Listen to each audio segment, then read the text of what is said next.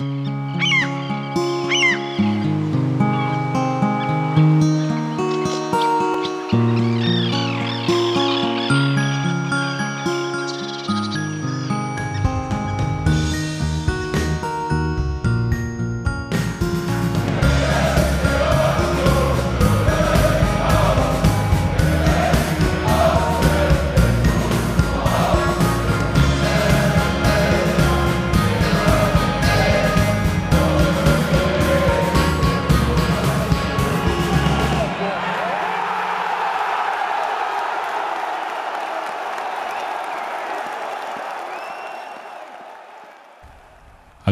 Herzlich willkommen zum Textilvergehen. Das ist die 564. Ausgabe und wir sprechen über das 0 zu 3 des ersten FC Union Berlin beim VfL Bochum und 0 zu 3 leider aus Sicht von Union. Und ich bin total froh, dass sich zwei Leute noch gefunden haben, die mit mir über dieses Spiel reden möchten. Und ich betone, dass sie das freiwillig machen. Hallo Nadine. Guten Morgen, ich wurde gezwungen. Okay. Hallo Olli. Hallo, ich blinke auch gerade SOS mit meinen äh, Augen panisch. Okay. Aber Olli, bei dir muss ich sagen, dass du ja auch noch, apropos Blinken, freiwillig nach Bochum abgebogen bist. In echt? Ja, ich habe vorher gedacht, Mensch, äh, Bochum, schönes Stadion und vielleicht kann man da was holen. ja, das, das denken wir ja jedes Mal, wenn Union nach Bochum fährt. Ja. Aber das ist ja dann nicht so häufig der Fall. Und in ja. dem Fall auch nicht. Aber dafür können wir wieder unsere beliebte Rubrik Textilvergehen hautnah aufleben lassen. Und ich bin sehr gespannt, ob du im Bermuda-Dreieck warst oder nicht. Und willst du uns kurz gleich schon ein bisschen reinholen, so ein bisschen Atmosphäre schnuppern lassen? Also sehr gerne. Ähm, Im Bermuda-Dreieck war ich nicht, was mich überrascht ist, dass ich sogar weiß, was es ist. Also es ist halt so eine, ja, Bochum ist natürlich eine große Metropole des Ruhrgebiets und das ist da so in Anführungsstrichen die Partymeile. Und, die ähm, Simon-Dach-Straße, wie es bei Tag gesagt genau. hieß. Ja, ja, stimmt. ähm, ja, also für mich war die Anreise sehr entspannt. Es gab einen Moment, der mich so ein bisschen konsterniert hat, weil ähm, im Zug hatten ähm, drei sehr, sehr junge, total freundliche äh, Unioner sich da hingesetzt, wo ich meinen Platz hatte.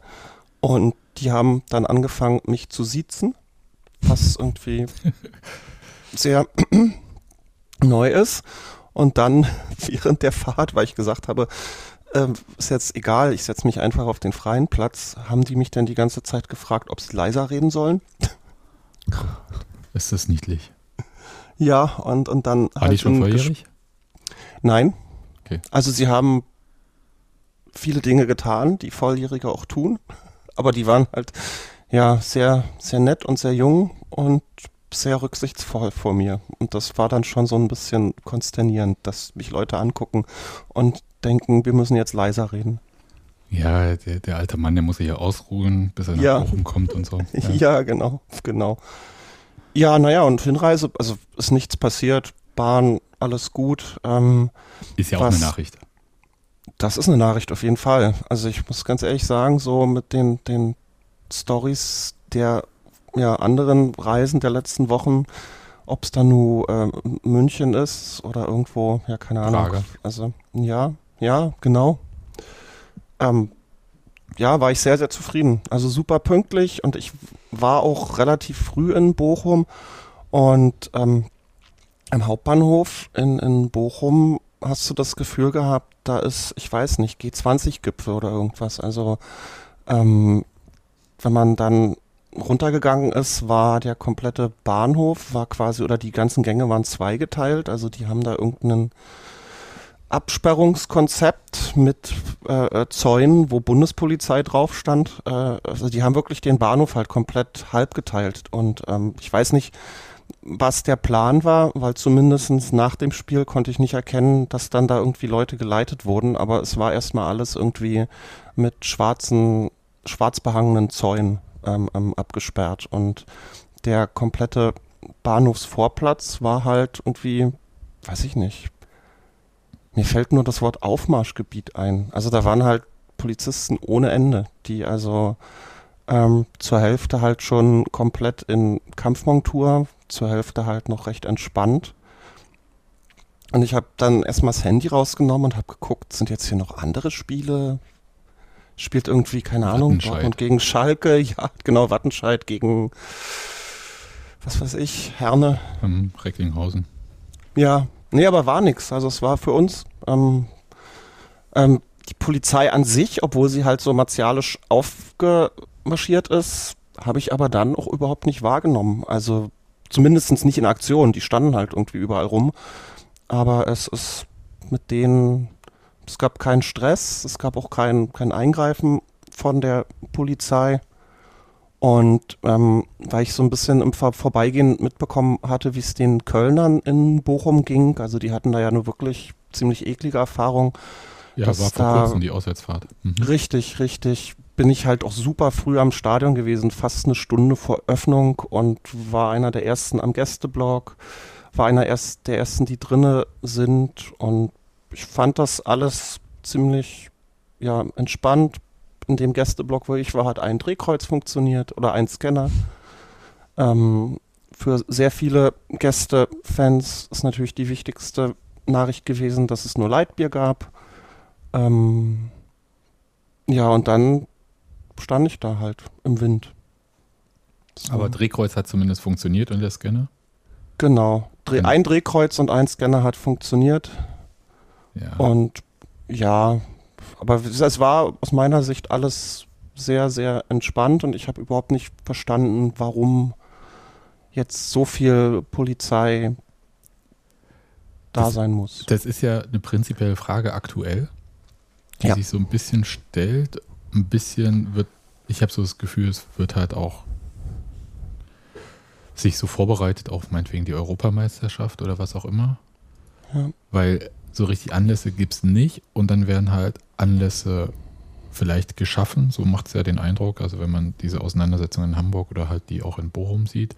Gleichzeitig sieht man ja auch andere Sachen, Stichwort Rostock oder so, die schwieriger sind aber dieses ganze Thema Gewalt im Stadion finde ich immer noch irre, weil es gibt diese Gewalt im Stadion de facto nicht. Und dass das aber immer noch äh, so ein mediales Thema ist, auch ein Thema, auf dem man so surfen kann, quasi, das wundert mich massiv. Aber Und das, nee, ich wollte sagen, dass, dass ähm, es gab ja in dem Sinne auch einen, einen Anlass vorm Spiel, den man hätte nehmen können. Also wo, wo sich dann, also ich, Polizei konnte ich halt nicht beobachten, aber wo sich zumindest die Ordner total entspannt, tolerant und rücksichtsvoll verhalten haben. Und zwar gab es halt kurz vorm Anpfiff einen, ich sag mal, Umzug der Szene aus dem Stehplatzbereich in den Sitzplatzbereich und da sind auf einmal von jetzt auf gleich, keine Ahnung, 50, 100 oder so junge Menschen halt über die Zäune rüber und ähm, die, die Ordner haben halt Platz gemacht und ähm, es war halt 100% friedlich.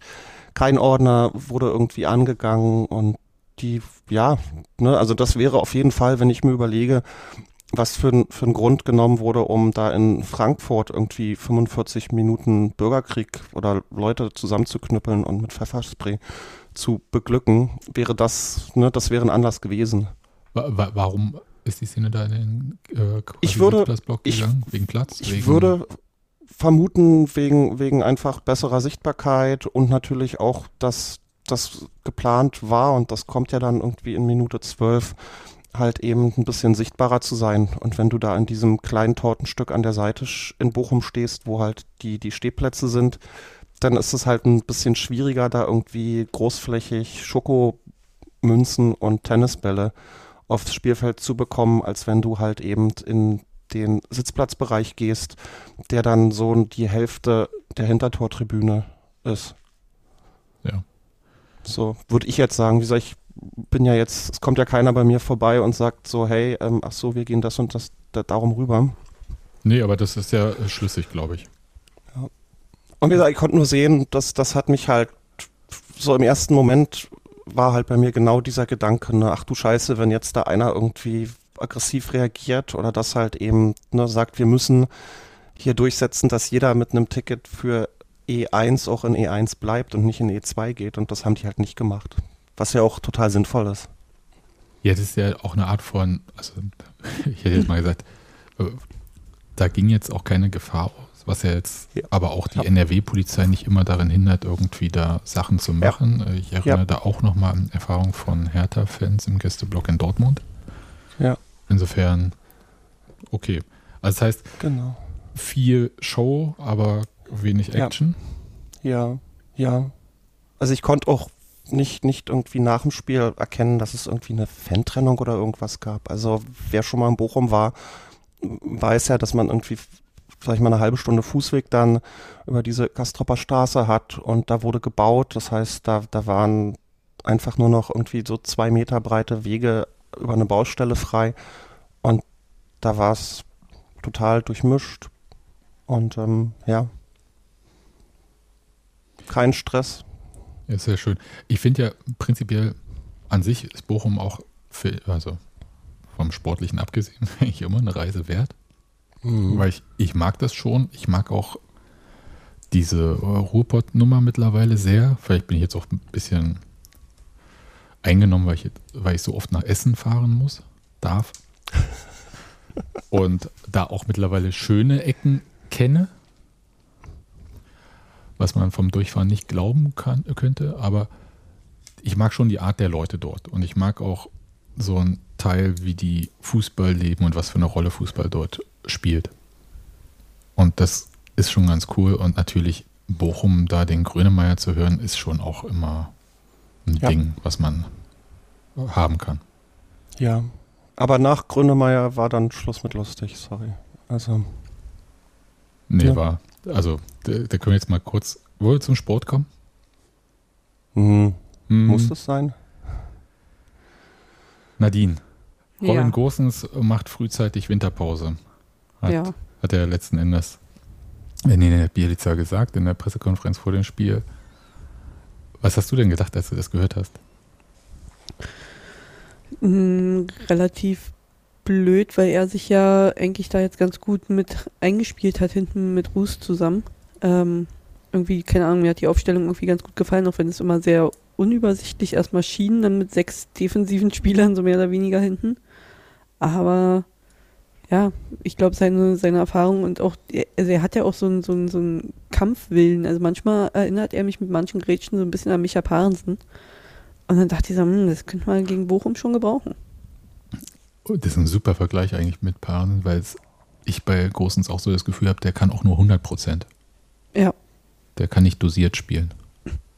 Nee, der geht immer, immer mit vollem Körpereinsatz auf jeden Fall rein und mit, auch mit kompletten Willen, was er ja auch schon äh, selbst gesagt hat, ne, dass er halt immer 100 Prozent geben will.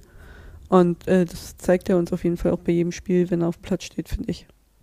Ja, ich habe ich hab nämlich auch gedacht, oh, ausgerechnet die Seite, die so gut eingespielt ist gerade, hm. über die auch so einiges läuft, auch im Zusammenspiel dann mit den offensiven Spielern, also mit den Stürmern.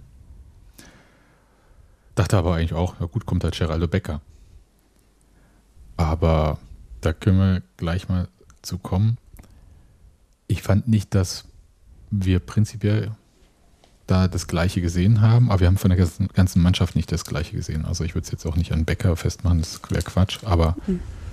so gutes Zusammenspiel Habt ihr da was gesehen, was, was euch irgendwie aufgefallen ist? Also ich habe komischerweise so die, dieses Ding heute früh im Kopf gehabt, als ich so noch mal kurz über das Spiel nachgedacht habe. Ähm, eigentlich habe ich gegen Bochum eine Spielart und Weise gesehen und auch das Ergebnis am Ende, das ich am Dienstag gegen Madrid erwartet hätte und andersrum. Also ich hätte eher in Bochum erwartet, dass wir da vielleicht blöd 3-2 verlieren und gegen Madrid 0-3 verlieren, relativ klar und mit null Chancen oder mit wenig Chancen und wo vieles schief geht, einfach aus Nervosität, was auch immer. Ähm, aber ja, irgendwie, keine Ahnung, das Spiel gegen Bochum war ziemlich ernüchternd. Ja, ich kann dem nur zustimmen. Also im Stadion muss ich gestehen, habe ich sehr wenig gesehen, wegen Fahren. ähm, immer, immer schön, einfach auswärts, dann siehst du nichts. Ja. Genau. Ja, aber nee, also ich kann also ich denke die ganze Zeit nur, wenn, wenn Nadine redet, das sehe ich genauso. Also ich habe mich auch über die Aufstellung gefreut und hatte halt Hoffnung und dann ist es halt schon so ein bisschen, naja, konsternierend ist vielleicht übertrieben, aber es ist halt schwer, schwer erklärbar für mich. Also ich kann mir natürlich irgendwie zusammenreimen, ne, dieses ähm, Abfallen von irgendwelchen Spann Spannungsbögen von Dienstag zu Samstag, aber trotzdem erklärt das halt aus meiner Sicht nicht komplett, dass halt so eine Mannschaft, wo du halt vor dem Spiel sagst, Mensch, ey, coole Aufstellung, so, ne, trotz äh, Großens Ausfall, sich da so, ja, besiegen lässt. Ich bin so hin und her gerissen. Einerseits versuche ich die ganze Zeit dieses Spiel am Dienstag, dieses unglückliche 2 zu 3 am Ende, also wer noch verdient für Real Madrid, aus dem Kopf zu kriegen und es auch nicht gelten zu lassen. Andererseits frage ich mich halt schon, so wie Nadine, also diese sich in alles reinhauen, dieses völlig an die Kotzgrenze gehen, das hätten wir schon, also gegen Bochum erwartet, haben es aber gegen Madrid bekommen. Ja. Ja. Und ich glaube, dass sich daraus halt auch so eine Missstimmung, ich versuche es mal höflich auszudrücken, kommt. Ich muss ehrlich zugeben, ich war richtig bedient. Ich weiß nicht, ob ich jemals in dieser Saison so wütend war nach einem Spiel. Ich war vielleicht mal enttäuscht, zum Beispiel nach dem Spiel in Leverkusen. Oder ich hoffnungslos. Bin nicht wütend, ich bin enttäuscht. Nee, aber in dem Fall bin ich nicht enttäuscht, ich bin wütend. Ja. Weil wir ja gesehen haben, dass diese Mannschaft das kann und dass sie auch diesen Willen hat. Und Willen habe ich ehrlich gesagt von Bochum gesehen, die wirklich teilweise auch ein bisschen drüber reingegangen sind. Aber die sind halt immer reingegangen, immer drauf, immer vorne, sehr hoch gepresst. Die haben ja sowohl die Verteidiger und Torhüter gepresst, aber halt auch den Sechserraum so zugemacht, dass Renault immer nur lang hochschlagen musste. Und diese Bälle haben sie dann immer freundlich eingefangen und dann ging es weiter. Und da habe ich gedacht, es kann eigentlich nicht sein, dass das reicht, um Union vollkommen kalt zu stellen. Da war ich wirklich richtig bedient. Ich bin überhaupt nicht bei dem Kommentator, der da gesagt hat, ja, das ist ja für die Champions League ein hochgezüchteter Kader und so kann der auch Abstiegskampf, wo ich dachte, ja, oh, erzähl mehr, ja, das ist halt so eine Sicht von draußen ganz weit weg irgendwie. Das ist kein Champions League Kader, der sonst nichts irgendwie kann oder so, sondern es ist ein Kader, der für die Bundesliga zusammengestellt wurde, der auch in der Champions League spielen sollte. Und wie man aber Abstiegskampf spielt, hat in dem Spiel Bochum gezeigt. Und das war wirklich so ein Punkt, wo ich dachte, ich bin einfach nur sauer. Es hätte auch anders ausgehen können, erste Chance gleich irgendwie. Aber Kevin Behrens braucht einfach mal ein Tor. Also ich weiß jetzt nicht wie, aber muss mal passieren und dann geht das vielleicht auch wieder. Aber ah, war ich stinkig. Und das hat sich, das Ding war aber, das hat sich aus meiner Sicht gar nicht so angekündigt, weil äh, am Anfang, ja, Union ist ja schon ganz okay, die lassen jetzt auch noch nicht so viel zu. Ach ja, hm, ja, gut, okay, das war jetzt schon eine gute Chance. Also okay, dritte Minute die Chance äh, von Stöger. Aber auch danach gab es ja ab und zu mal Chancen für Bochum. Aber es war jetzt nicht so, dass da ein Bochumer Angriff nach dem anderen auf äh, Union zugerollt wäre und die nicht gewusst hätten, was sie tun sollen. Das war ja der Madrid-Style. Sondern das war halt irgendwie so, wo du dachtest, sind die jetzt da drin in dem Spiel oder nicht? Und ich konnte die Frage nicht beantworten. Die hat mir dann Assan No Hm. in der Nachspielzeit beantwortet. Ja. Ich finde auch, das ist mir gerade aufgefallen, ähm, als ich mir die, die Statistiken angeguckt habe, das ist auch so, weißt du, rück, rückblickend, also wir haben sogar mehr Ballbesitz und wir haben Ja, mehr das Pässe. Das Das heißt war ja, das also- Problem wahrscheinlich. Ja, wahrscheinlich. Aber, na, aber trotzdem, das ist ja so, gefühlt war es ja überhaupt nicht so. Aber offensichtlich hat das halt gereicht. ja, das war wirklich, also die Ballverluste. Ich, ich kann gar nicht, ich weiß gar nicht, wie ich anfangen soll. Doch, ja, das war, das war da, da greife ich so ein bisschen vor, aber es war in der zweiten Halbzeit, wo der Bochumer da ganz artistisch im Strafraum eigentlich gerade in die andere Richtung läuft und dann irgendwie den Fuß hochhebt, springt und total artistisch rausklärt.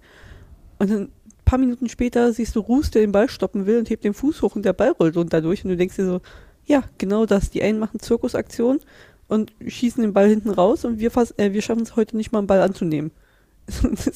ja, es war, als ob irgendwie da eine, äh, also die Namen, auch so vom Phänotyp, die Spieler sahen alle so aus wie die, die am Dienstag gespielt haben irgendwie. Aber es war, als ob die irgendwie ihre Zwillingsgeschwister da drauf ja. gepackt hatten, die so spielen wie ich. Ja. Und ah, da, wie gesagt, ich möchte den niemanden irgendwie unterstellen, nicht gewollt zu haben oder so. Das ist völlig Quark. Aber wir haben in den letzten Spielen gesehen, wie diese Mannschaft wieder in eine Richtung gespielt hat, zusammen mit einer Idee.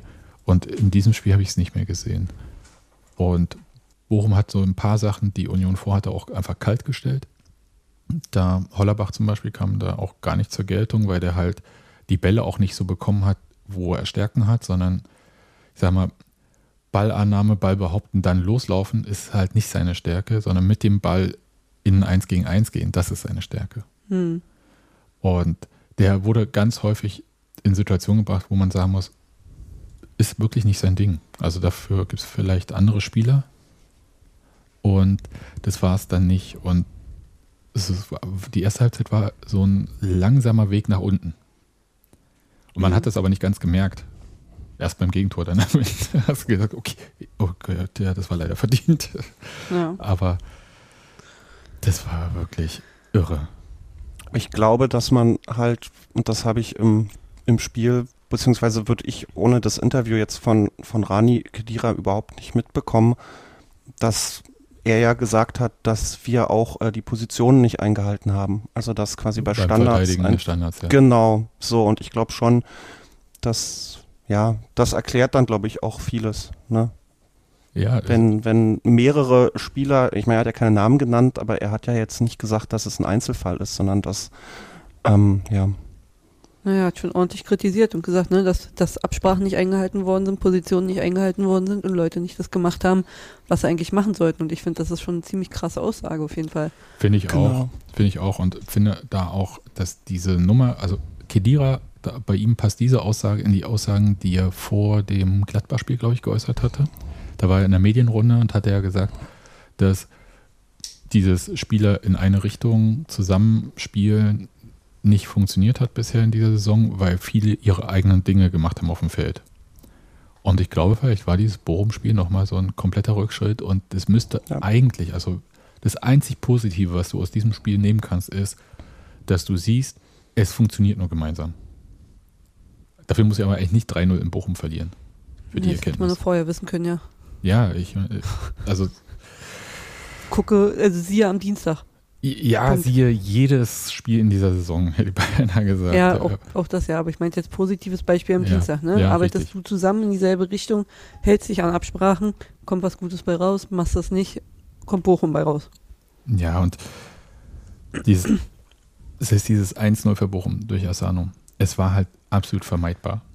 Gar nicht, ich rede gar nicht von Ecke vermeiden oder so, sondern einfach, dass äh, Asano da überhaupt da so frei dann zum Ball geht. Das lag ja alles nur in der Schokolade. Das stimmt. Bitte, bitte erzähl bitte die Geschichte, Nadine. Genau. Ja, bitte erzähl die Geschichte einmal, damit, ah. weil ich explodiere gleich. Also der, der Sky-Kommentator war ja Markus Lindemann. Äh, Markus Lindemann, genau. Und äh, erstmal da so vorneweg bei der bei der 12-Minuten-Aktion fand ich den unfassbar gut äh, weil er da auch gesagt hat, jo, die werfen da mit Tennisbällen auf den Platz, ist halt wegen Protestieren äh, gegen Investoren, bla bla bla. Ähm, und da meinte er so, ja, er findet, dass der Protest auf die Art und Weise doch echt äh, legitim und gerechtfertigt ist und dass das ja jetzt nicht weiter schlimm ist, wenn da halt Tennisbälle fliegen. Ne? Also da fand ich das halt erstmal sehr gut, dass er da nicht irgendwie, keine Ahnung, wieder so getan hat, als, als würde äh, Bürgerkrieg man, ausbrechen. Genau, als würde man das machen und äh, mit Kanonen irgendwie die Tennisbälle aufs Feld feuern oder so. Ähm, bei dieser Schoko-Aktion war dann allerdings, dass genau bei dieser Tennisball-Werfaktion anscheinend auch Schokolade auf den Platz geworfen wurde. Und ja, so Asano, diese Münzen, ne? die kennen wir doch. Das ist ja das, was man richtig gar nicht mag, wenn man zu Weihnachten oder ja, irgendwo die dieses Zeug schmecken, ja. Voll hart und so weiter. Äh, ähm, genau. Und irgendwie davon hatte sich dann der Asano äh, eine Schokolade gegönnt auf dem Feld und während die anderen halt die Tennisbälle beseitigt hatten. Und äh, führte halt natürlich zu lustigen Kommentaren erstmal, haha, guck mal, der greift sich da die Schokolade und isst die, hihihi, treibt er den Zuckerspiegel hoch und wieder runter und bla und Keks und tralala.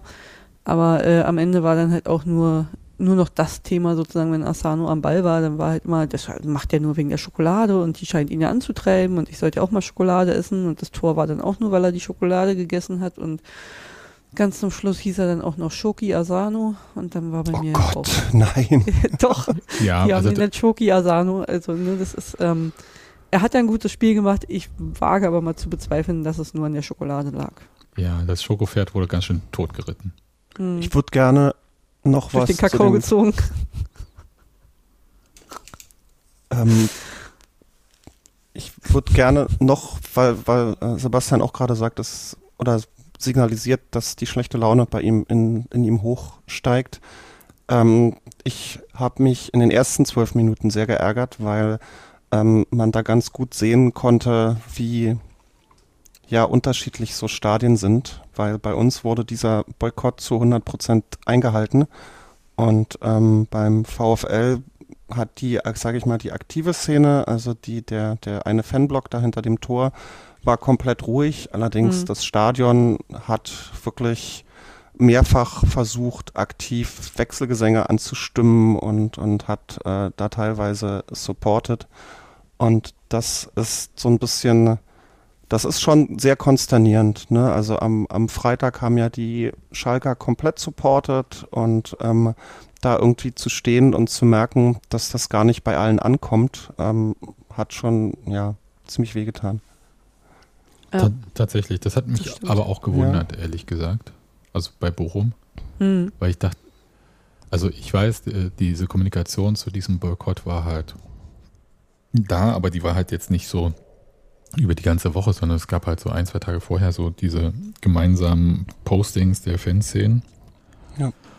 Und ich weiß jetzt nicht, wie sehr die in Bochum so insgesamt so verwurzelt sind, aber das hat mich auch irritiert, weil ich dachte halt, es gibt ja so- auch Haltungen von Fans prinzipiell.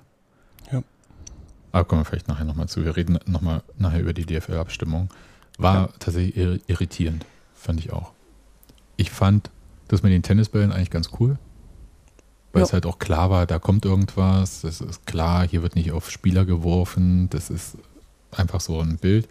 Hab gedacht, ja, das mit den Schokogoldmünzen, ganz witzig, aber auch echt mühselig aufzusammeln. Gleichzeitig Respekt an die Leute, die so weit dieses Zeug werfen können. Weil es auch nicht so, so einfach. Ja, und da, also, ja. Also du hast ja immer jemanden, der dann halt irgendwie einen Bierbecher fängt und austrinkt oder halt einen Schokotaler nimmt und isst. Mein Güte. Also Muss man jetzt auch nicht mehr draus machen, als es ist. Einfach nur Schokolade und ein Mensch, der Schokolade isst. ja, und das ist leider nochmal keine gute Schokolade in solchen Sachen drin. Eben, also eigentlich eher Mitleid mit ihm. Ja, tat mir auch leid und äh, bin froh, dass er sich nicht am Zahn wehgetan hat. Aber vielleicht, Wäre aber auch geil gewesen. Schokolade essen, Zahn ausbrechen, raus. Vielleicht haben wir auch die gute Lindschokolade geworfen. Weiß man ja nicht. Weil wir haben es ja. Hm. Genau, wir haben es ja. Als Champions League, die Kohle muss ja irgendwo hin. Ja, ist richtig. Naja, ich hatte in der Halbzeitpause, könnt ihr gleich auch nochmal schildern, wie das für euch so war. Da ich so mit äh, Till Offermann vom RBB, er hat geschrieben, ja, wie äh, angepisst er ist, ich sag's mal so. Und da habe ich geschrieben, ja, muss einfach ein bisschen positiv sein, schlechter kann es ja nicht mehr werden. Denn sie ahnten ja nicht, was passierte. Und weil ich denke halt so, also wenn du schlecht gelaunt in so eine Halbzeit noch reingehst, also so, man muss einfach das wegwischen und sagen, jetzt geht's aber, ne? Und so. Ja, war aber nicht. Also ich weiß nicht, wie ihr das für euch gesehen habt in der Halbzeitpause. Habt ihr euch Mut gemacht?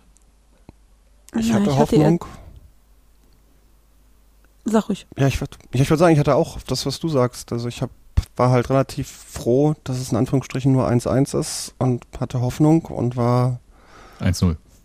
Ja, genau wir haben kein voller. Tatendrang. So. Genau, also nee, aber es ist ja nichts in dem Sinne dann schiefgegangen oder passiert. Es ist halt ein Tor, meine Güte, das holen wir auch schon wieder irgendwie uns zurück. Allerdings, ja, war dann die zweite Halbzeit ein bisschen anders. Ja, die Hoffnung für eine, für eine vernünftige Halbzeitansprache oder so, wie auch immer, keine Ahnung. Also ich, nee, man, ich war jetzt nicht dabei, ich kann nicht sagen, ob die vernünftig war oder nicht, aber so diese Hoffnung einfach, die wir oft hatten, wenn die erste Halbzeit nicht so gut war, dass wir dann in der zweiten doch nochmal irgendwie ein bisschen was nachlegen können, dass das ja durchaus machbar ist, die war schon da. Aber ja, naja, kam halt anders. Ja, also erstmal Paciencia macht da dieses Tor, aber mich hat davor also ist, da wurde sehr viel danach gesagt, ja, wie toll, Riemann hat das gesehen, schlägt den Ball dorthin und dann wird yes, es schnelllos ausgespielt und so weiter. Ich sagte, ja, was mich aber noch viel mehr nervt, ist, dass Union den Angriff vorher eben nicht so ausgespielt hat. Und darf ich jetzt nochmal kurz fragen, warum wir eigentlich wieder dazu übergegangen sind, hohe Flanken in den Strafraum zu spielen? Nö. Ich verstehe es nicht. Ja vielleicht die Hoffnung, dass äh, die Stürmer die jetzt auf einmal verwerten können. Ja, Keine aber, Ahnung. Also, ja, aber das war doch wirklich, das ist doch auch so einfach. Naja, ja. also einfach zu verteidigen in dem Fall. Also das muss halt einfach, das muss ja gut vorbereitet sein, so eine Flanke. Und das sind einfach so die Dinge, wo ich denke, so, da läuft dann äh, Becker runter, macht das für sich an sich gut, aber hat dann wenig Möglichkeiten, als diese sinnlose Flanke zu schlagen. Und die lässt sich ja dann auch verteidigen. Wenn er nicht die Option hat, vielleicht auch kurz zu spielen, ging ja nicht, war ja keiner da. Und flach reinspielen wäre halt vielleicht eine Möglichkeit gewesen. Natürlich ist die Gefahr, dass so ein Ball leichter geblockt wird, aber sorgt ein bisschen für mehr Chaos. Wie hervorragend war das bei dem Bochumer 2-0. Ja. Oh, das wie, fand ich aber auch bezeichnend.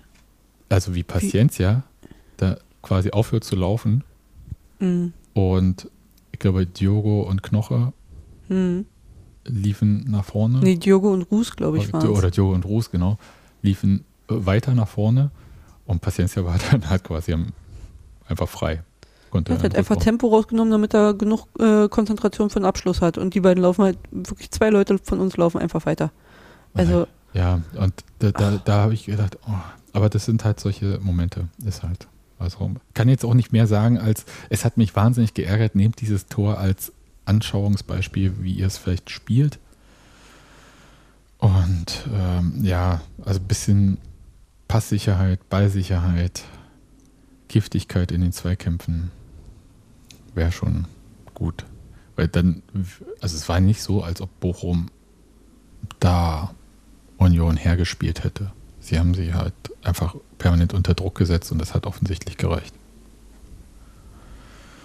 Und die Mannschaft kam aus dieser Nummer nicht raus. Ich weiß nicht, ich hätte beinahe gesagt, es ist wie so eine Art, mein Trainer hat früher gesagt, so wie im Schlafwagen. Du kommst aus diesem Gefühl, kannst du dich nicht mehr befreien. Du bist in so einem Rhythmus, du machst, du machst, aber so richtig kommst du nicht mehr raus aus der Nummer.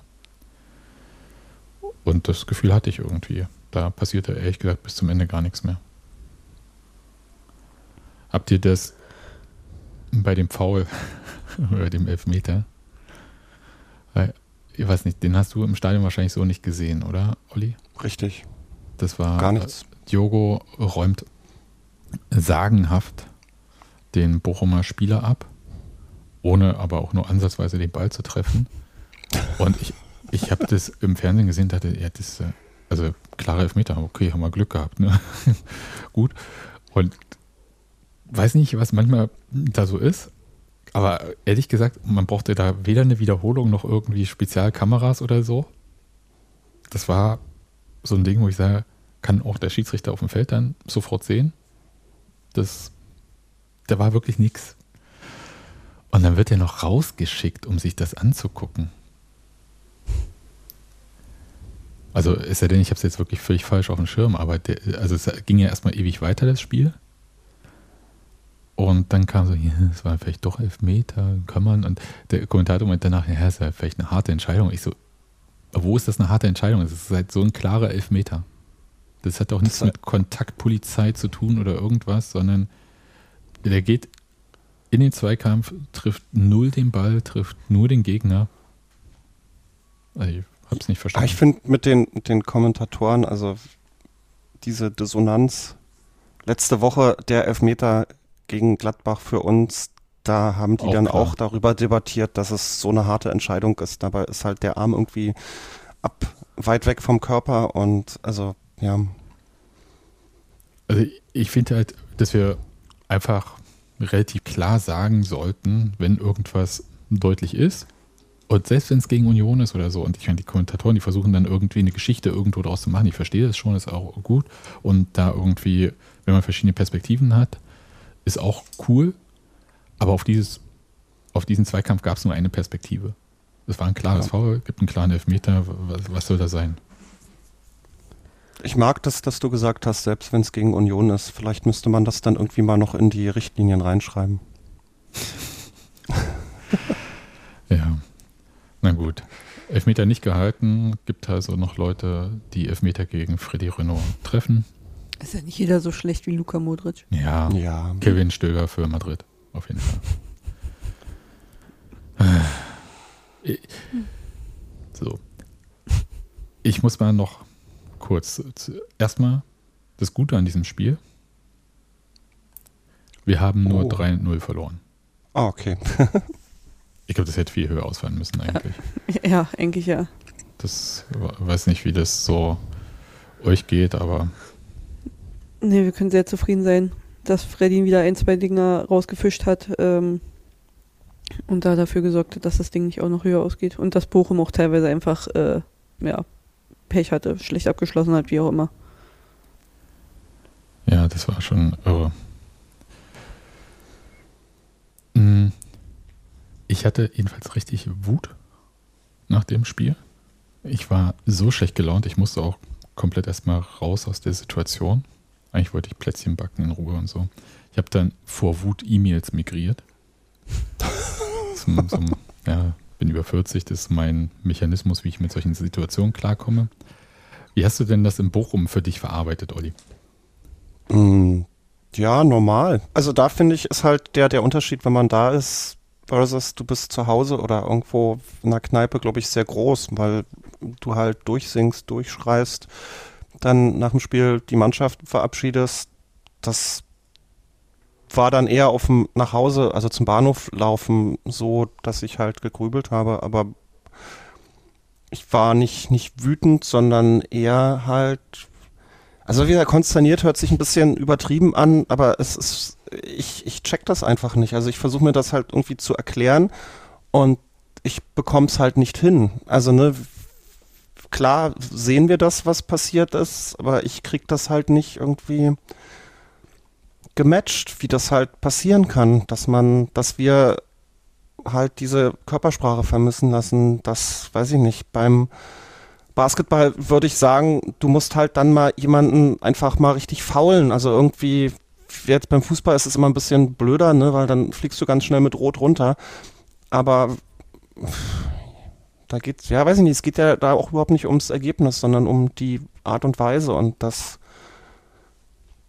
das habe ich versucht irgendwie, ja, irgendwie zu, zu verstehen.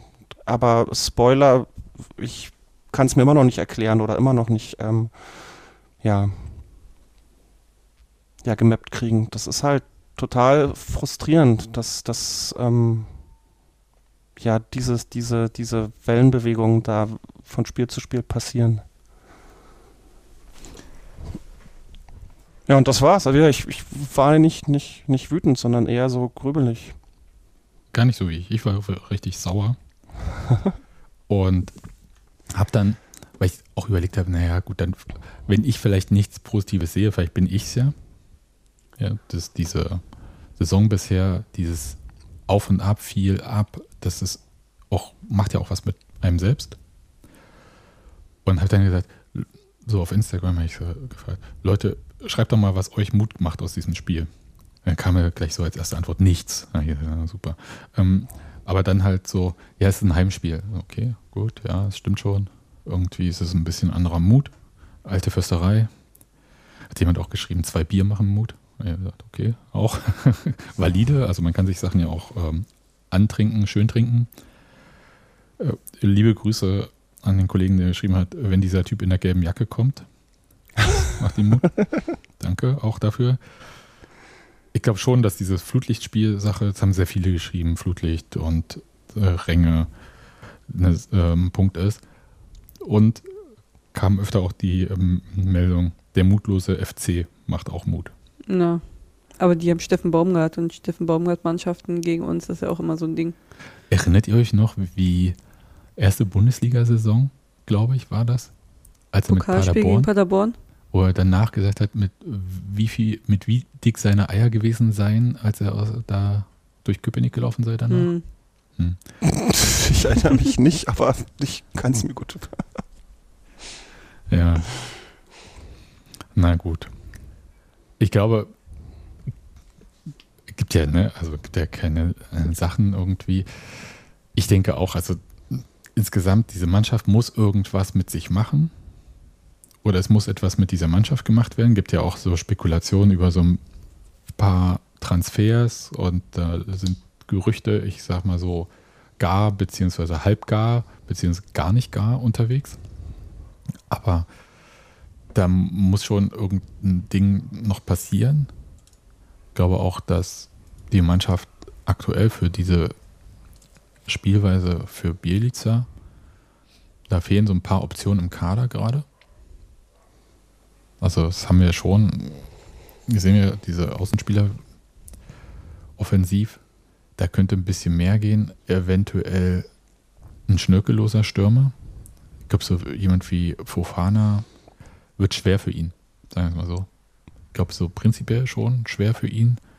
Mit den ganzen Disziplinnummern irgendwie so, ob man pünktlich beim Training erscheint oder nicht und so. Aber halt auch, selbst wenn er spielen würde, ist er ja schon so der Typ komplett Dribbler und nicht schnörkellos zum Abschluss kommen. Das ist aber, glaube ich, schon das, was Bielica eher erwartet. Ja, und er spielt halt auch sehr eigensinnig, ne? Ja. Und das passt ja nun halt, wie wir vorhin schon gesagt haben, auch überhaupt nicht rein. Was wir jetzt brauchen, ist ein Team auf dem Platz und nicht irgendwie einzelne tolle Spieler. Könnte aber tatsächlich für Kaufmann, glaube ich, könnte das noch ganz gut sein. Hm. Auch wenn ich da trotzdem Fragezeichen dran habe, aber mein Gott, die Leute haben auch bei Sebastian Andersson äh, und Bundesliga-Tauglichkeit Fragezeichen dran gesetzt. Und jetzt wieder dran. Aber bei Union nicht.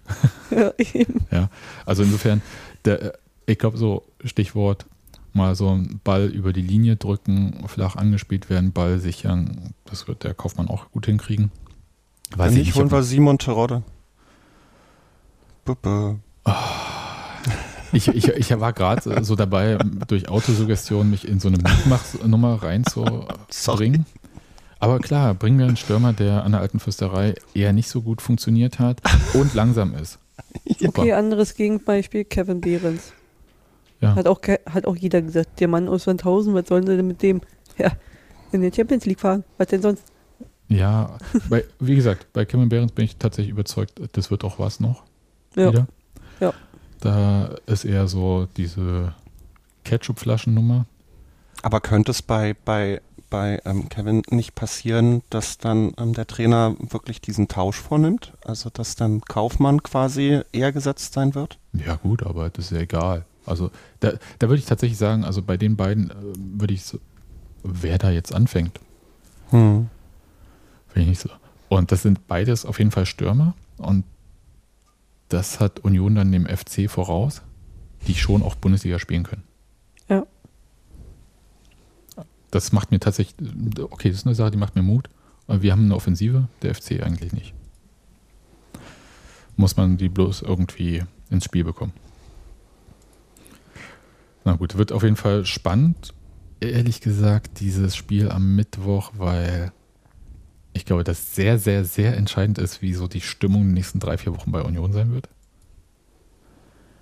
Und ich hoffe, dass das alle so für sich so ein bisschen kapieren, aber naja, so sich nicht zu sehr davon unter Druck setzen lassen. Ich ziehe die gelbe Jacke an. Dankeschön. Ja.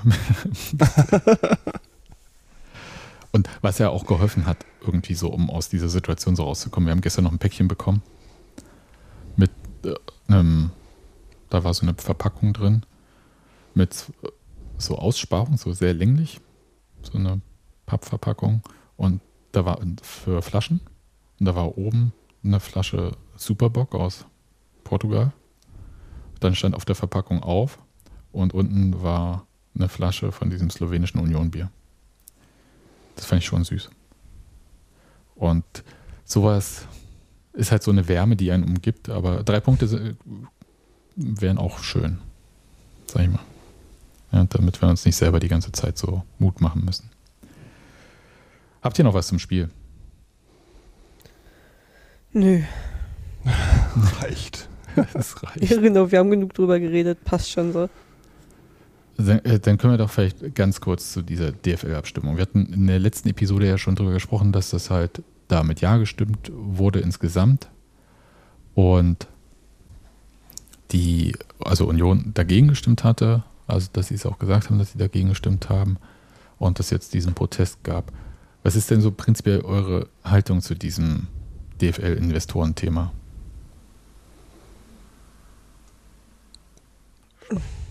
du, alles rennt nach vorne und will. ja, nicht Mühe, alle gleichzeitig. Ja, keine Ahnung, ich habe mich äh, nicht, nicht viel damit beschäftigt, ähm, im, so im Großen und Ganzen. Ähm, aber keine Ahnung, es kann nur schief gehen. Also irgendwie, ähm, ich habe jetzt ein, zwei Podcasts gehört, wo das mal irgendwie thematisiert wurde. Äh, ein, zwei sind noch offen, sag ich mal, was dann halt immer so ein bisschen bei einer Meinungsbildung hilft. Aber ob das jetzt so sinnvoll ist und so zielführend ist und ob die DFL damit das erreicht, was sie erreichen wollen, ist halt schon irgendwie erstmal sehr fragwürdig, finde ich. Hm. Okay, vielleicht fangen wir damit an, was wollen Sie denn eigentlich erreichen? Weil das, da habe ich schon ein paar Fragezeichen nämlich drauf. Was ist eigentlich das Ziel des Ganzen? Also ganz kurz, nur so für die Leute, die so ein bisschen unterm rot-weißen Stein gelebt haben, die letzten zwei, drei Wochen. Die DFL möchte einen Investor ins Boot holen, der 8% in, von irgendeiner zu gründenden Gesellschaft dann bekommt und damit quasi so die an den Vermarktungserlösen beteiligt ist, die die DFL für die Bundesliga und die zweite Liga rausholt. Das waren, glaube ich, im Frühjahr 12,5 Prozent, die da eher im Raum standen. Und dafür soll, sollen jetzt irgendwie knapp eine Milliarde soll da fließen. Und so allgemein gesprochen soll damit die Digitalisierung der Liga bzw. die Vermarktung auf ein neues Level gehoben werden. Da die erste Frage, es gibt wahnsinnig viele Ebenen in dieser ganzen Diskussion. Die erste Frage ist eigentlich, braucht man dafür einen Investor? Ich finde, dass man erstmal sich eine andere Frage stellen sollte. Also ich meine, guck dir doch mal an, wie, wie aktuell die Bundesliga aussieht. Also ich, ich habe immer das Gefühl, und da hilft es mir halt, dass ich im Nebenjob mich auch ziemlich intensiv mit amerikanischem Sport, in Klammern American Football, äh, befasse. Ich habe das Gefühl, dass die da einfach in Anführungsstrichen raufgucken, wie das die amerikanischen Profiligen machen und denken irgendwie, ja, wir kopieren das jetzt eins zu eins rüber. Nur, also es ist doch ganz im Ernst, wen interessiert denn bitteschön Augsburg, Hoffenheim, Leverkusen, Wolfsburg, naja, Leipzig, naja. ne, also wie willst du denn, also da ist doch, weiß ich nicht, da würde ich mir doch erstmal nicht die Frage stellen, brauchen wir jetzt irgendwie eine, eine super geile digitale Plattform, wenn die Inhalte nicht da sind. Und das ist so das Ding, was mich total ratlos oder auch wütend und enttäuscht zurücklässt, ist, dass das offensichtlich niemanden zu interessieren scheint, dass man irgendwie denkt, die Bundesliga ist weltweit nur deshalb nicht populär, weil wir keinen Bundesliga-Pass haben, weißt du, wo du irgendwie für 40 Dollar dann die Spiele gucken kannst. So, und das, das check ich einfach nicht, wie man so bescheuert sein kann. Wir haben so eine unattraktive Liga, wir haben irgendwie seit zwölf Jahren jetzt den gleichen Meister. Wir haben überhaupt keine Wettbewerbsfähigkeit innerhalb der Liga. Ähm, ja, sorry, das ist einfach komplett bescheuert. Wir haben vereinzelte Mannschaften, die nicht mal annähernd ihre Stadien voll bekommen. Das ist ja, ja auch einfach unattraktiv. Also das muss man ja so sagen. Irgendwie, irgendwo habe ich irgendein Bild wieder Klassiker aus Hoffenheim gesehen. Also nicht vom Spiel gestern. Ja, ich glaube, das war das Spiel der Vorwache oder so. Und dann guckst du da auf die Ränge und dann denkst du dir so, Leute, ist das euer Ernst? Wir hatten in der Oberliga mehr Leute da so gefühlt, ne? Da sah es voller aus bei uns.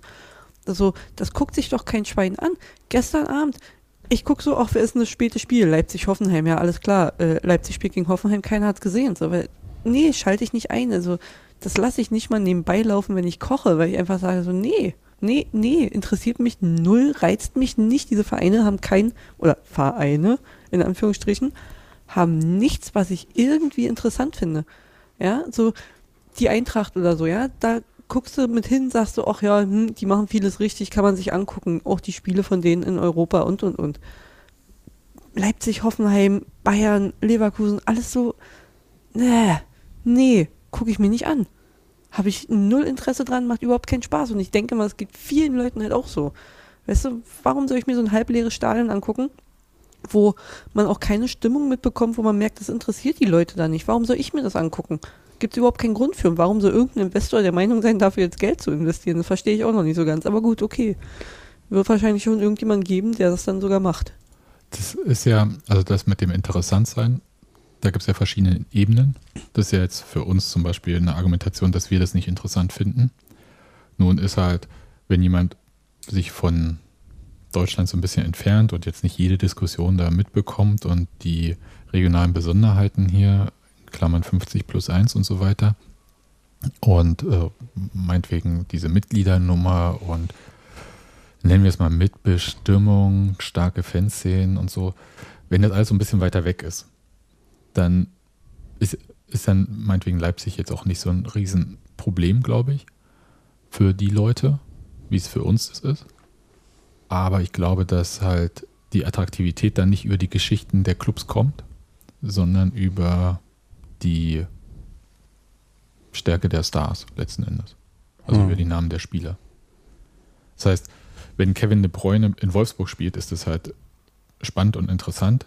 Wenn Marc Arnold in Wolfsburg spielt, Marc, Marc Arnold. Maxi. Maxi Arnold, Entschuldigung. Oh Gott, ey, das tut mir so leid hier gerade. Das ist aber eine Zeitreise jetzt, oder? Ja, ja. Wild. Nee, nee, ich bin in Braunschweig einfach ausgestiegen und hatte noch Marc Arnold vor Gesicht. Nee, also kurz nach Wolfsburg dort aussteigen. Maxi Arnold, ja, den wirklich Top-Spieler aus Wolfsburg, der einfach nur, weil der DFB gegen ihn ist, nicht in der Nationalmannschaft spielt. Und der, äh, ich sag mal, wenn der das Gesicht der Bundesliga ist, schwierig in der Vermarktung. Weil am Ende gibt ja immer dieses, diesen Spruch so aus Digitalisierung, man kann einen Scheißprozess digitalisieren, es ist dann immer noch ein Scheißprozess. Und ja. das gleiche gilt halt, äh, das, was Olli ja vorhin meinte, also ja, ist super, wenn man irgendwie alles da empfangen kann, aber wenn sich keiner dafür interessiert, dann ist es halt immer noch uninteressant. Und da stelle ich mir aber schon ein bisschen die Frage, wie viel würden wir denn da eigentlich zulassen an Vermarktung? Weil das, was da bisher gesagt wurde, was sich die Bundesliga-Vereine, da wird ja immer von der DFL gesprochen, aber es sind ja die Bundesliga-Vereine, die das ja entscheiden, was die sich da so an Vermarktung vorstellen, das ist ja aus unserer Perspektive eher lächerlich. Ne? Also sowas wie Busankünfte, vielleicht oh Gott, Kabinenfilm oder On-Field-Interview kurz vorher oder so da denkst du halt so, ja, da zucke ich mit den Schultern, ja. Ja, ganz ja. ehrlich, für sowas habe ich AFTV. Da sehe ich das von meinem Verein, wenn es mich interessiert, wenn die ab und zu mal was darüber machen, wie jetzt äh, vom Dienstag, sag ich mal, da haben sie auch wieder ein hinter den Kulissen Video gemacht, aber die übertreiben es nicht. Wenn ich mir es jede Woche angucken könnte, würde ich es wahrscheinlich auch nicht mehr machen. Weil die haben alle ihre Abläufe, das ist doch jede Woche die, dasselbe, was sie in der Kabine machen. Das ist doch irgendwann ausgelutscht. Ja, auch Spieler mit Kopfhörern steigen aus einem Bus. Ja, Warte mal kurz, ich stehe auf und. Toll, ja. Kann ich mich auch auf dem S-Bahnhof stellen in Berlin, da siehst du es auch. Da steigen auch Leute aus der Bahn aus und haben Kopfhörer auf. Na, hoffentlich steigen sie aus der Bahn aus. In Berlin weiß man das ja nicht immer. Ja, falls eine Bahn kommt, ja. ja. Aber wenn eine kommt, steigen auch welche mit Kopfhörern aus. Also, ey, wie gesagt, keine Ahnung. Das, wen interessiert sowas? Ich weiß ja. es nicht. Also, mich nicht und ich kenne, glaube ich, keinen Fußballfan, den es interessiert. Ähm, und wie gesagt, wenn, dann kann man sowas auch jetzt schon auf den Vereinsaccounts durchaus verfolgen, durch Fotos oder irgendwas, wo der Verein dann aber sagt, hier ist Spieltag, unsere Spieler kommen an und machen halt ein Foto fertig. Reicht völlig aus. Warum muss ich da auch so ein Ding, warum muss ich da den Spielern auch noch auf den Sack gehen? Auch dieses kurz vor Anpfiff noch Interviews machen. Alter, die sind fokussiert auf ihre Arbeit, ne, Fußball spielen ist ja nun mal deren Job, deren Arbeit, die sind da voll fokussiert drauf und dann hältst du denen auch ein Mikrofon ins Gesicht und sagst, wie fühlen sie sich gerade? Ja, ich bin fokussiert. Ah, vielen Dank. Was es gab mein, halt. Was, also, ist mein, was ist mein Mehrwert davon, wenn ich höre, der Spieler ist gerade fokussiert? Cool. Also ich möchte ja mal kurz sagen, dass es ja äh, durchaus in früheren Zeiten Arten von Interviews gab, die heute nicht mehr denkbar sind wo wir sagen würden, oh Gott, äh, eigentlich krass, also so mit Reportern auf dem, äh, die Le Spieler quasi vom Feld holen oder vorm, äh, in der Halbzeitpause, wenn die aufs Feld gehen oder so, gab es ja schon immer mal so, so komische Sachen, ohne dass das gleich so mit Privatfernsehen, sondern das war, glaube ich, noch weit vorher drin war. Aber die Frage ist ja, du machst ja nicht etwas interessant, indem du was Uninteressantes weiter ausleierst. Und gab auch innerhalb der Bundesliga, glaube ich, jetzt nicht nur Jubelschreie, dass die Idee war, dass quasi aus diesen Vereinsvideosachen dann halt für die Bundesliga produziert wird. Weil die sie sagen, ey, das ist unser Produkt, damit verdienen wir hier gerade Geld. Also ich meine, FC Bayern TV oder was auch immer so, ja. Hm. Muss ja jetzt nicht immer gleich AFTV sein. Ähm, dann äh, ne, quasi, dann geben wir etwas, womit wir Geld verdienen, einfach an die Bundesliga, damit die Bundesliga Geld verdient und netto haben wir weniger. Also muss man, die Rechnung kannst du ja einfach mal aufmachen als äh, Club. Und das ist schon verständlich. Aber die Frage für mich ist halt, was ist eigentlich, und damit wären wir bei dem großen, übergeordneten Ziel, was eigentlich erstmal, was will ich verkaufen?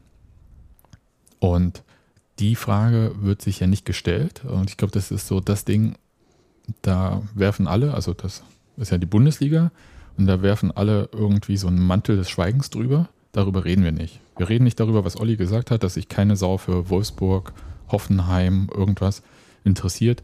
Leipzig, wie gesagt, mal außerhalb von Deutschland ausgenommen, weil das halt als äh, Franchise irgendwie auf irgendeine Art funktionieren mag.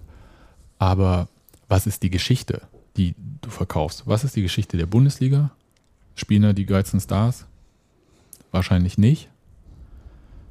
Spielen da äh, Gibt es da einen krassen Wettbewerb? Ist es mega spannend? Hm, eher hm. auch nicht. Und dann kommst du halt zu diesem Alleinstellungsmerkmal 50 plus 1, Mitbestimmung, Fans und so weiter und so fort und merkst halt, ja, das wäre es eigentlich. Und das ist ja auch eine Sache, die die Bundesliga schon mal in ihrer Auslandsvermarktung gebracht hatte, äh, als sie da halt diesen Claim hatte, Fußball wie er sein sollte. Dann auf Englisch. Football. Ja, dann sollte sich aber bitte auch an die 50 plus 1 Regel ohne Wenn und Aber halten. Ja, ah. aber, da passen, halt, da pass, aber in so eine Verkaufe passen halt Augsburg, Mainz, Hoffenheim, Wolfsburg, Leverkusen nicht rein. Leverkusen auch nochmal Klammer, da, weil die über Stars funktionieren. Da hast du jetzt meinetwegen Alonso als Trainer, das ist irgendwie eine Geschichte, der macht da irgendwie eine irre Mannschaft, spielt aber, ist in einem Jahr dann aber auch in Spanien. So. Aber was ist die Geschichte, die du verkaufst? Und das kriege ich irgendwie nicht gepasst. Ich bekomme nicht, also für mich ist alles spannend, was Union Berlin betrifft. Äh, super, das ist keine Frage. Aber schon darüber hinaus finde ich schon Dortmund unspannend.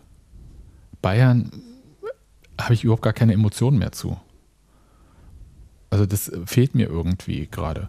Und da, da denke ich halt so, es muss doch irgendwas sein, womit ich die Leute kriege.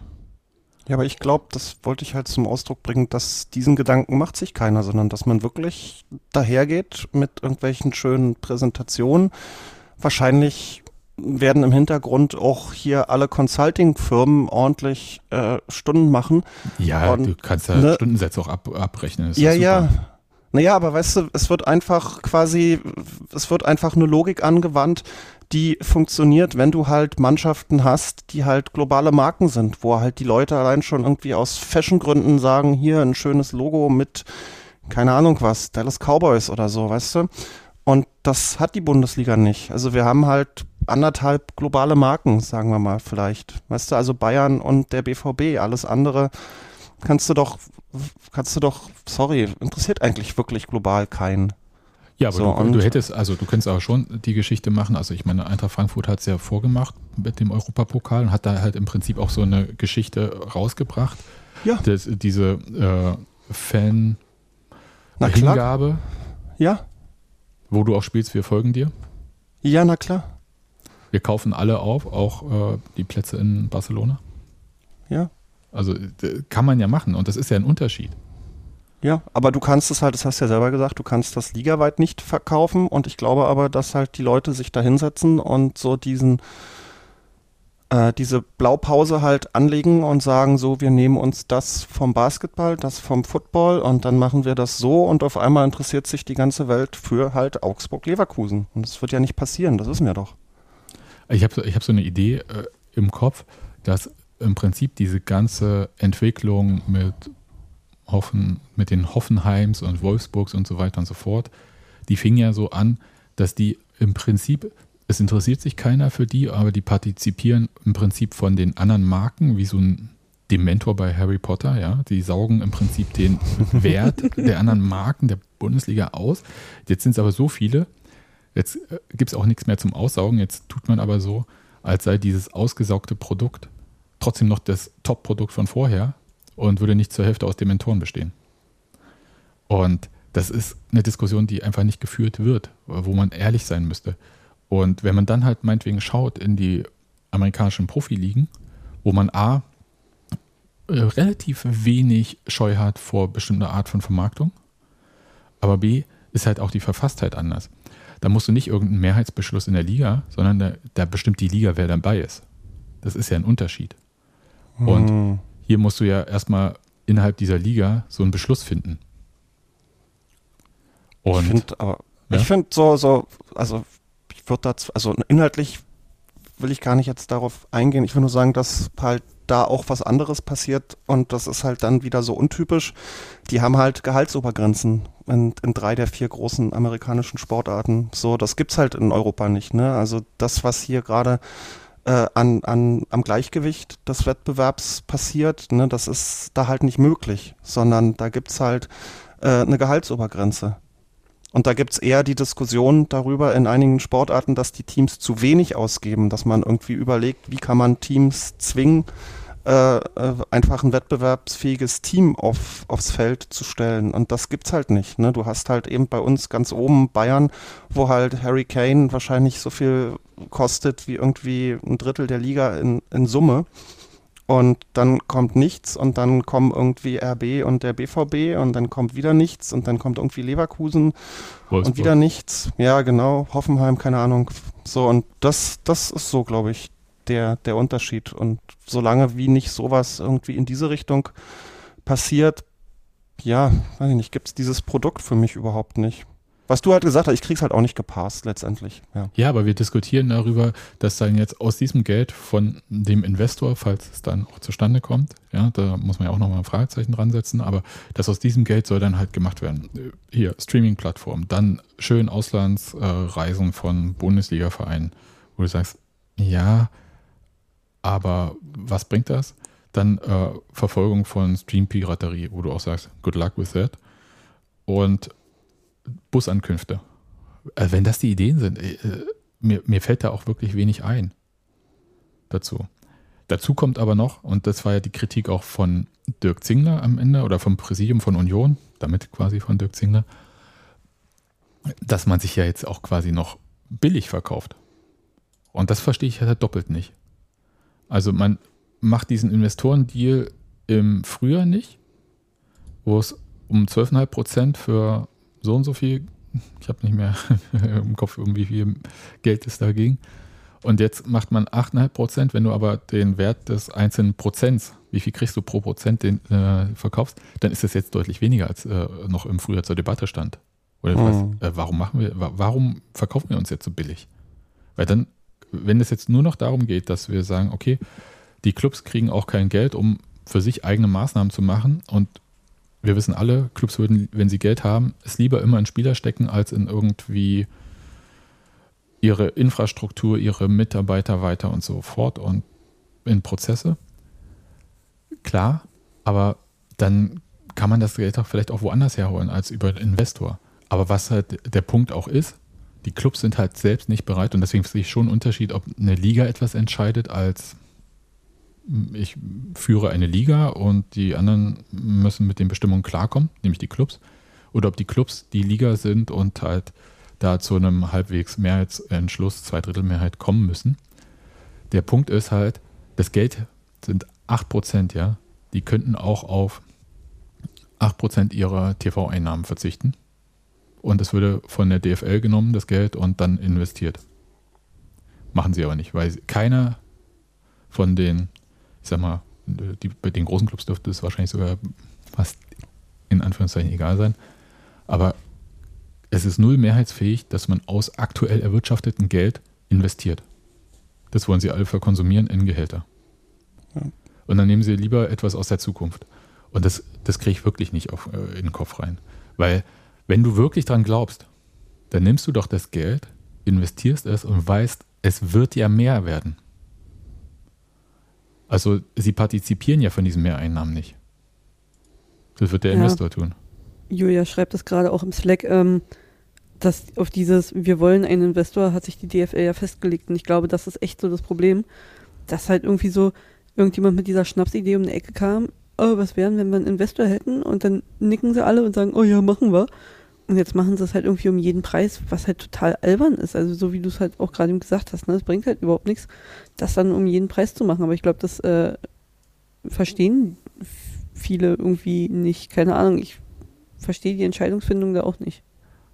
Also historisch ist es ja schon so, es gab ja noch, als Christian Seifert DFL-Geschäftsführer war, eher schon Versuche, da Geld für genau diesen Aufbau der Auslandsvermarktung und so weiter äh, zu kriegen. Und da haben die Clubs ihm halt komplett die kalte Schulter gezeigt. Und dieses Investorending ist schon halt die reine Logik daraus. Ja, wenn die Clubs halt selber das Geld nicht aufbringen wollen aus ihrem aktuellen Verdienst oder Einnahmen, dann muss man das halt woanders herholen. Und woanders ist halt dann im Zweifelsfall Investorengeld oder man müsste halt zu einer Bank gehen. Das wäre halt aber halt auch nochmal anders teuer. Ja, ich, ich kriege es nicht hin. Also mir ist es tatsächlich unklar und es ist auch einfach unklar, warum man diese Diskussion prinzipiell nicht führt. Wie sind wir als Bundesliga, und da rede ich noch nicht mal vom Produkt, ich sag mal, Feldfußball, ja. und 90 Minuten und äh, wir haben Spiele, die halt wirklich auch einfach grauenhaft langweilig sind. Da rede ich nicht von, ja. Sondern bloß das Produkt Bundesliga, über das wird halt einfach null diskutiert. Ich finde übrigens da, das, das geht mir oft durch den Kopf, dass es halt einen Teil von mir gibt, der möchte eigentlich, dass der Investor kommt und der möchte auch, dass Bayern 20 Mal in Folge Meister wird und der möchte, dass Elversberg aufsteigt und also wie in Wiesbaden und wie sie alle heißen. Also Weil du einfach alles brennen sehen willst? Genau, ja, nein, genau, genau das. Also ich glaube, dass sich wirklich es dann etwas ändern wird, wenn die Konsequenzen einfach richtig deutlich sind. Also wenn halt eben es nicht mehr ein Drittel der Spiele irgendwie El Plastico jedes Wochenende sind, sondern wenn das weitergeht oder wenn irgendwann wirklich die aktiven Fanszenen sagen, wir kommen gar nicht mehr oder was weiß ich. Aber ich glaube halt, dass, dass ähm, ja, es gibt keinen wirklichen Prozess, der das halt, halt hinterfragt, ne? Also die ganzen Fragen, die wir hier gerade irgendwie besprechen sondern ich glaube, das Einzige, was irgendjemanden zum Umdenken bewegen würde, wären halt knallharte wirtschaftliche Konsequenzen. Und da finde ich halt, aus meiner Sicht kann sich nur was ändern, wenn es halt immer schlechter wird. Also ich kann es mir nicht anders vorstellen. Ja, ja das äh, verstehe ich. Also auf eine Sicht, dass man halt sagt, es muss halt sofort so schlimm werden, dass alle sich abwenden und dann man wirklich diese Sache hat, dass plötzlich offensichtlich ist, dass hier was kaputt ist. Genau. Aber mein Take dazu wäre zu sagen, das wird so nicht passieren, weil es halt immer graduell passieren wird. Und wenn etwas graduell passiert, gewöhnen sich die Leute sehr schnell an etwas. Hm. Und also niemals wird es passieren, dass ein Investor kommt und dann sofort von einer Saison auf die andere ist es die Hacklefeucht-Bundesliga. Weil das sind auch Vermarktungserlöse. Auch das wird klar kommuniziert, dass halt Namensrechte an der Bundesliga und so weiter nichts könnte mir egaler sein, ehrlich gesagt. Mir sind Namensrechte an Stadien schon relativ egal, weil bloß weil da irgendwelche Namensrechte bestehen, gibt es ja keine Verpflichtung, das auch so zu nennen im Alltag. Das ist hm. irgendwie so ein Deal, den ich bis heute nicht verstehe. Aber okay. Und ob das jetzt, wie gesagt, Hackle Feucht Bundesliga oder Regionalmarke Uckermark Bundesliga ist oder was auch immer, ist ja furchtbar egal, weil keiner wird es so nennen. Keiner beim Darts nennt halt die Weltmeisterschaft jetzt die Wettanbieter XY Weltmeisterschaft, so wie die heißt. Keiner nennt die Bundesliga der Frauen die Google Pixel Bundesliga, wie die offiziell heißt. So. Hm. Und komischerweise interessiert es auch keine müde Sau in Deutschland, dass es im Frauenfußball diese Namensrechte vergeben werden. Beim Männerfußball ist das aber plötzlich ein Riesending oder was? Naja, weil hm. Frauenfußball ist ja nicht ernst zu nehmen. Ja, na gut. Ne? Die, also ja. für alle, die jetzt gerade aufschreien, nein, der Satz ist nicht von mir, sondern ne. Wesley Snyder. Aber äh, Frauenfußball wird doch viel zu wenig ernst genommen. Das hast du doch so viel, dass das überhaupt keinen interessiert. Ich meine, der Aufschrei oder so diese Thematisierung Victoria Berlin interessiert ja auch kaum jemanden. Ja, also richtig. da hörst du ja auch nichts. Ne, das ist halt einfach, der Frauenfußball ist halt einfach zu unpopulär. Und ja. noch zu wenig akzeptiert. Und also da bin ich so dem Punkt, wo ich sage, ja, die, weil das sind so graduelle Sachen. Also wo kann ich Geld herkriegen? Aber die Frage muss ja nicht lauten, wo kann ich Geld herkriegen, sondern wofür brauche ich eigentlich Geld? Und das ist halt wirklich, ich glaube, das ist jetzt auch so Kern irgendwie bei uns aus der Diskussion so rausgekommen, dass das überhaupt null beantwortet wird. Weil die Antwort aus der wahrscheinlich super PowerPoint-Präsentation bei der DFL, die irgendeine Agentur da sich zusammengehauen hat, wird ja wohl lauten, wir brauchen mehr Geld von einem Investor, um mehr Geld zu verdienen. Warum? Steht erstmal in Stern. Und das ist ehrlich gesagt ganz schön bitter. Ich wäre übrigens im Prinzip, bin ich gar nicht ähm, ideologisch äh, gegen ein Investormodell oder so. Aber es muss sich halt lohnen und ich finde halt, die Risiken müssen dann halt auch entsprechend verteilt sein. Mhm, ja. Und man muss halt auch wissen, was man damit will. Und andere Wege, Geld herzubekommen, müssen halt auch ausgeschöpft sein. Also es muss sich halt tatsächlich lohnen, Anteile zu verkaufen. Weil, weil zum Beispiel, wenn man sagt, dadurch wird das ganze Ding so viel mehr wert, dass ich danach mehr Geld habe, selbst mit den Abzügen für das Geld für den Investor.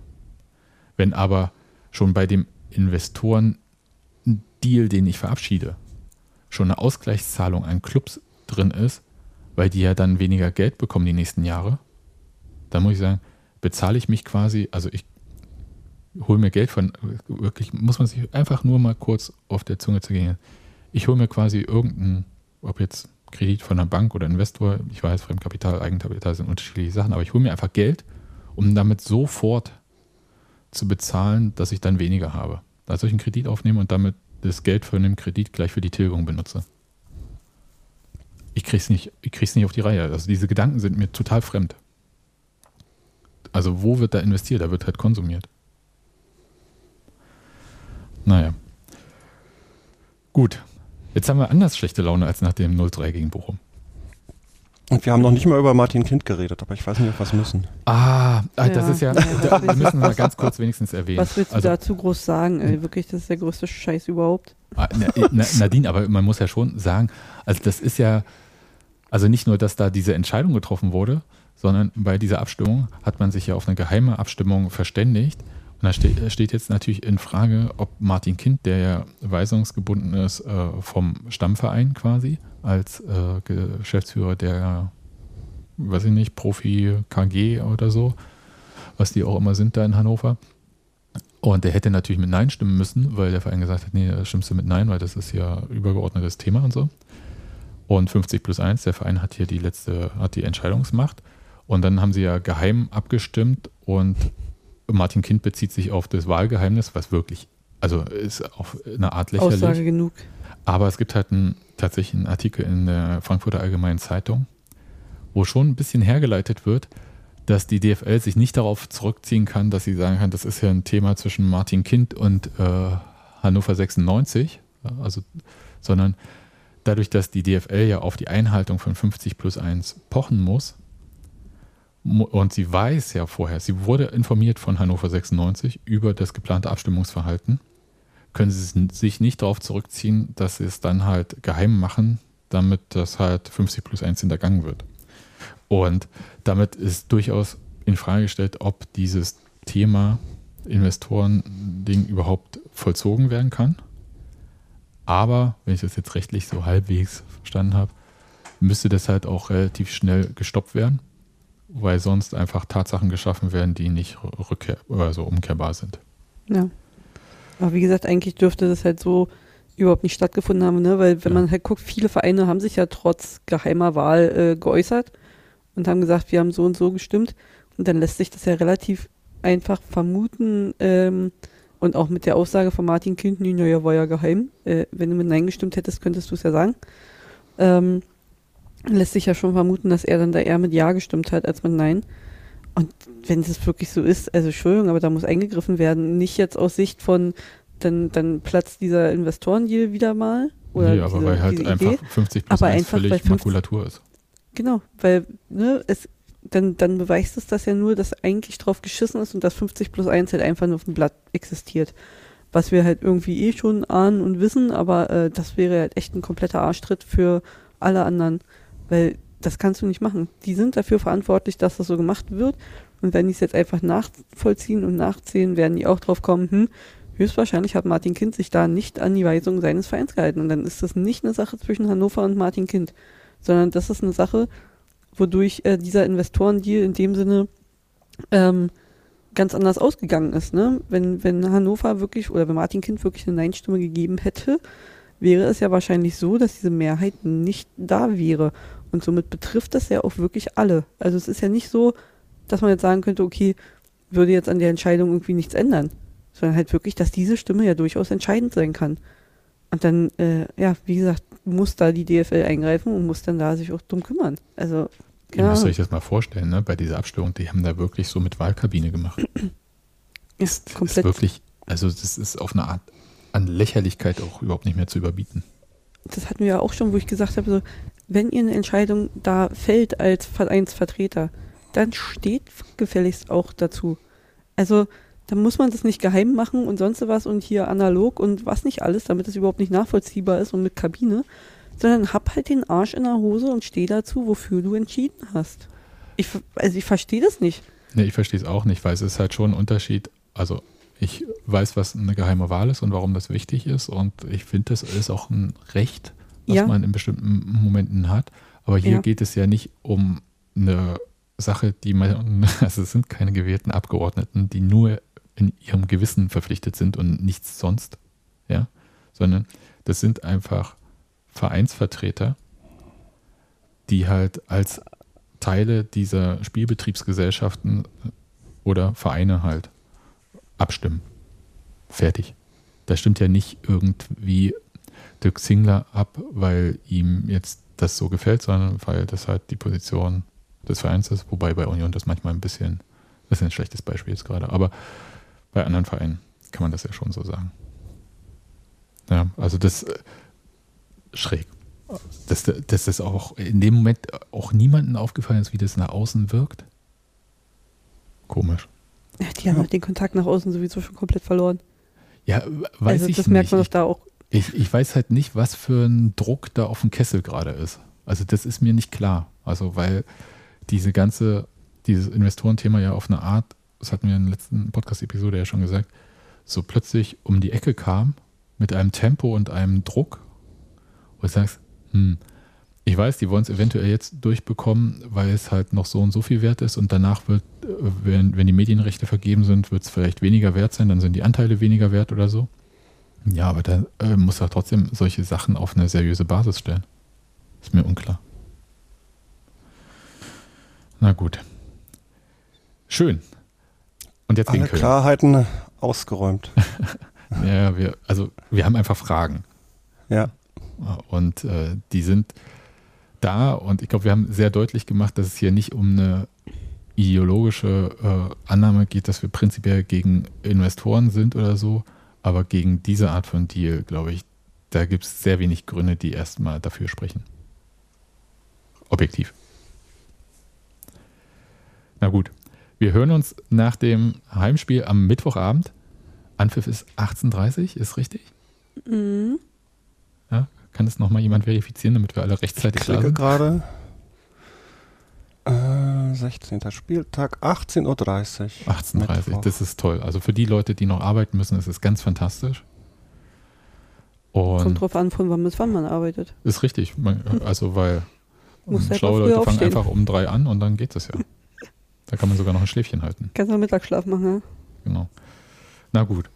Vielen Dank fürs Zuhören. Äh, vielen Dank auch für die vielen, vielen Nachrichten, die Mut gemacht haben oder machen wollten oder ein bisschen sarkastisch waren. Aber ähm, wir sehen uns nach dem Spiel. Nee, wir hören uns nach dem Spiel gegen Köln. Macht's gut, Nadine, Olli. Ciao. Tschüss.